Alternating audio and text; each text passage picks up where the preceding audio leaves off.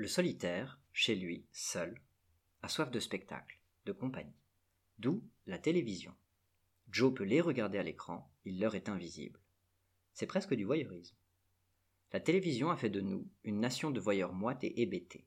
C'est faux, mais pour des raisons intéressantes. Le voyeurisme au sens classique consiste à épier.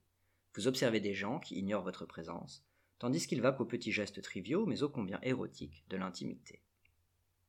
Mais regarder la télévision et espionner sa voisine sont deux activités différentes. Car ceux que nous scrutons à travers l'écran de la télé n'ignorent pas vraiment que quelqu'un les scrute. Tout un peuple de quelqu'un même. Même les gens qui apparaissent à l'écran savent que c'est à cette immense foule de quelqu'un scrutateur qu'ils doivent y être, à l'écran, où ils exécutent d'amples gestes, tout sauf triviaux. La télévision n'autorise pas l'espionnage, stricto sensu, car elle est performance, spectacle, ce qui par définition suppose des spectateurs. Là, nous ne sommes pas du tout des voyeurs. Nous ne sommes que des spectateurs. Nous sommes le public. Des myriades de myriades de myriades, bien que le plus souvent nous regardions chacun de notre côté. Et unibus pluram. Seuls, nous sommes ensemble. Si les romanciers mettent mal à l'aise quand on les rencontre en personne, c'est qu'ils sont vraiment, par vocation, des voyeurs. Ils ont besoin de ce vol visuel de ce vol pur et simple, qui consiste à regarder celui qui n'a pas préparé de version regardable de soi. Nous autres écrivains de moins de 40 ans sommes nombreux à substituer la télévision à l'espionnage.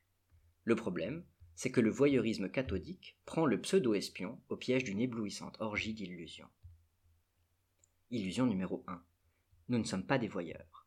Nos soi-disant victimes de l'autre côté de l'écran feignent seulement de ne pas être dans le coup. Elles savent pertinemment que nous sommes là et notre présence ne quitte pas non plus l'esprit des techniciens et des arrangeurs, qui derrière la seconde couche de verre de leurs objectifs et moniteurs, déploient des trésors d'ingéniosité à nous canarder d'images visibles. Ce que nous voyons n'est pas volé, loin de là, il est donné à voir, illusion numéro 2. Et, illusion numéro 3. Les individus que nous voyons, par les vides encadrés, ne vivent pas des circonstances réelles, où ils feraient des choses, voire continueraient à les faire, sans la conscience d'un public, Autrement dit, le champ que les jeunes écrivains prospectent, à la recherche de matériaux à fictionnaliser, est déjà peuplé de personnages fictifs jouant dans des récits déjà fortement composés.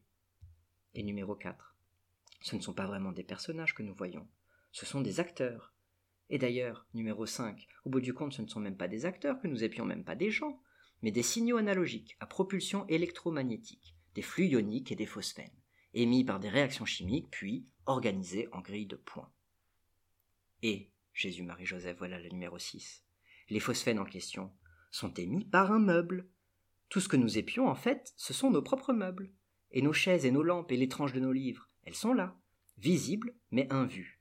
Et puis numéro 7, numéro 8, numéro 9, ad infinitum.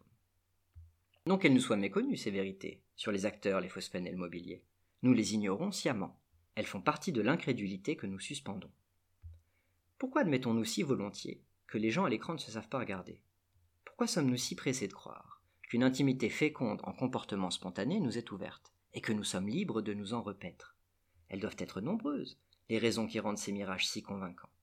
Mais l'une des plus importantes est que les acteurs, de l'autre côté du verre, font preuve d'un immense génie, à sembler oublieux de notre présence. Ne vous méprenez pas.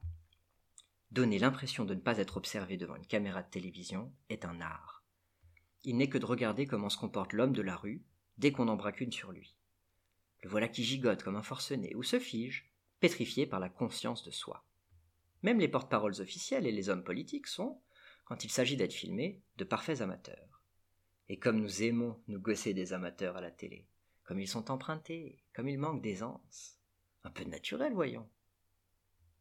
Mais s'il s'est jamais porté sur vous, ce terrible regard de verre rond et vide, vous ne savez que trop comment l'embarras réflexif vous submerge immédiatement. Voilà qu'un type débordé, muni d'une oreillette et d'un écritoire à pince, vous demande d'avoir l'air naturel.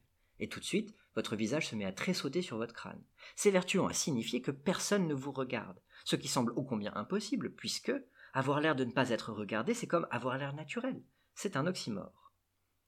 Essayez de garder l'esprit vide, après qu'on vous a promis des fortunes si vous évitez de penser à un rhinocéros vert pendant dix secondes et vous commencerez peut-être à mesurer l'héroïsme d'un David Duchovny ou d'un Don Johnson, à imaginer les contorsions mentales et physiques auquel l'acteur doit se livrer pour avoir l'air de ne pas être regardé au moment même où il l'est regardé. Seul un individu particulier, extrêmement rare, est capable de supporter le regard de multitude. Et ce n'est pas l'Américain moyen, celui qui travaille dur, celui qui mène une vie d'un tranquille désespoir, non. Soutenir le méga-regard n'est à la portée que d'une imago incarnée, d'un genre de semi-humain transcendant dont l'œil brille d'une humeur de fête. Ne pas s'inquiéter de l'image que l'on donne, être totalement humain au regard, est un héroïsme contemporain, fort et terrifiant.